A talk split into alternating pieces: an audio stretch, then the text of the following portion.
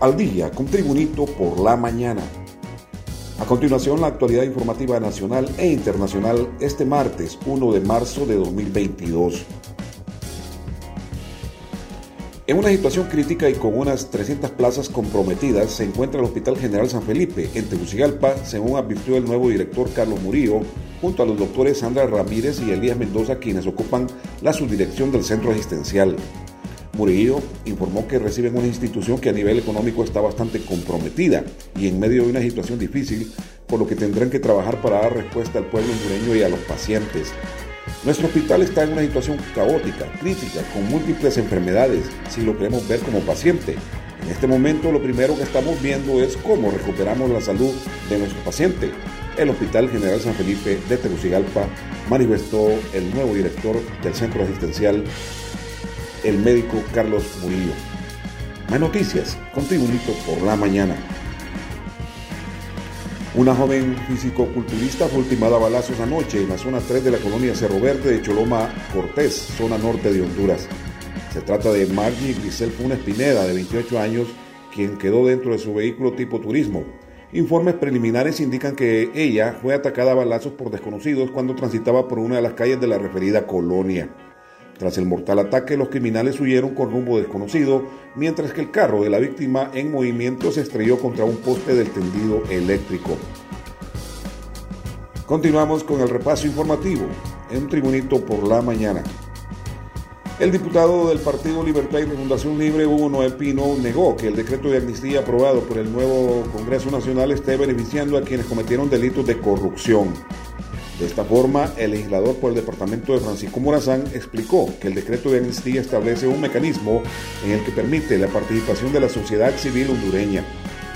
Hugo Noé Pino aseguró que un organismo como el Comité de Familiares de Detenidos Desaparecidos en Honduras, COFADE, no se va a prestar para defender delitos comunes como corrupción y promover la impunidad. Sé que ha habido una gran reacción a esto, el decreto 4-2022, de que se está protegiendo delitos de corrupción, pero no es así como se piensa, dijo uno de Pino al tiempo de señalar que la Comisión Internacional contra la Corrupción en Honduras, a instalarse en este país centroamericano, debe investigar todo tipo de delitos en Honduras. Más noticias con Tribunito por la mañana. Autoridades de la Dirección Nacional de Vialidad y Transporte reportaron ayer que durante el fin de semana pasado se registraron 15 muertes en accidentes viales a nivel nacional. Según el informe de las autoridades, el departamento con mayor reporte de incidencias viales durante el fin de semana fue Choluteca, con el fallecimiento de cuatro personas en percances de tránsito. Por esa razón, la Dirección Nacional de Vialidad y Transporte instó a la población hondureña a mantener el respeto a las normativas de la ley de tránsito para evitar incidencias fatales. Continuamos con el reporte informativo de Tribunito por la mañana. El diputado por el Partido Libertario Fundación Libre, Harry Dixon Herrera, reconoció que al aprobarse la derogación de la ley para la clasificación de documentos públicos relacionados con la seguridad y defensa nacional, más conocida como la Ley de Secretos, se dará un paso histórico en combate a la corrupción. En un foro televisual, el congresista Harry Dixon Herrera resaltó que será un paso histórico en el combate a la corrupción. Estamos a unos días de poder darle una buena noticia al pueblo. En Honduras ya no habrá secretos para tener la información que desean algunos sectores.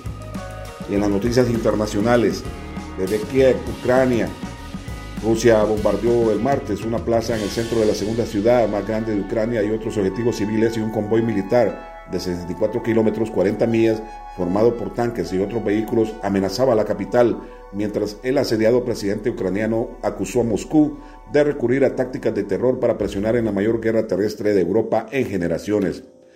Con el Kremlin cada vez más aislado por las duras sanciones económicas que han hundido al rublo, las tropas rusas avanzaron hacia las dos principales ciudades del país.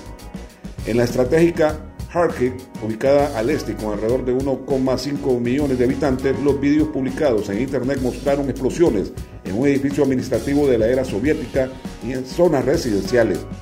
Una sala de maternidad se trasladó a un refugio en medio de los ataques. Más noticias internacionales.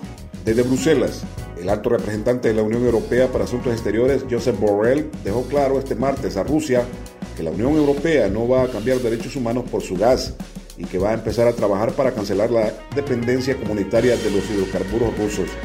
No vamos a abandonar la defensa de nuestros derechos humanos y libertad porque seamos más o menos dependientes de Rusia, recalcó Borrell durante una intervención en un pleno extraordinario de la Eurocámara para debatir la invasión rusa a Ucrania.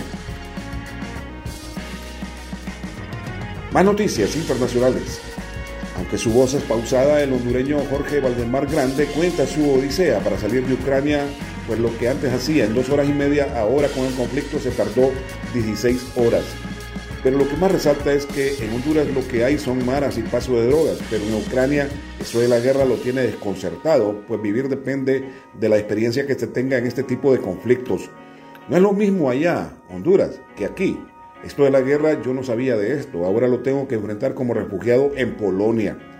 Ya pude salir del país, la situación es seria, son más de 400.000 ucranianos que han cruzado la frontera para Polonia, detalló en entrevista a un medio radial de la capital hondureña el connacional Jorge Valdemar Grande, luego de huir de Ucrania junto con su esposa que es de la nacionalidad de ese país europeo.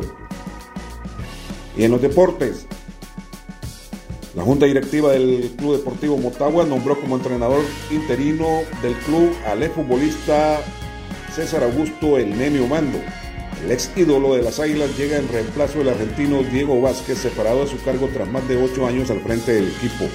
Obando, quien estaba ligado al club dirigiendo la categoría sub-17, tomará las riendas de los azules de forma interina, mientras la dirigencia nombra al nuevo director técnico en propiedad. El exjugador debutará en el banco del Motagua este miércoles 2 de marzo ante el Club Maratón de San Pedro Sula, juego programado a las 7 de la noche en el Estadio Nacional en Tegucigalpa. Y este ha sido el boletín de noticias de Tribunito por la mañana de este martes 1 de marzo de 2022. Gracias por tu atención. Tribunito por la mañana te invita a estar atento a su próximo boletín informativo.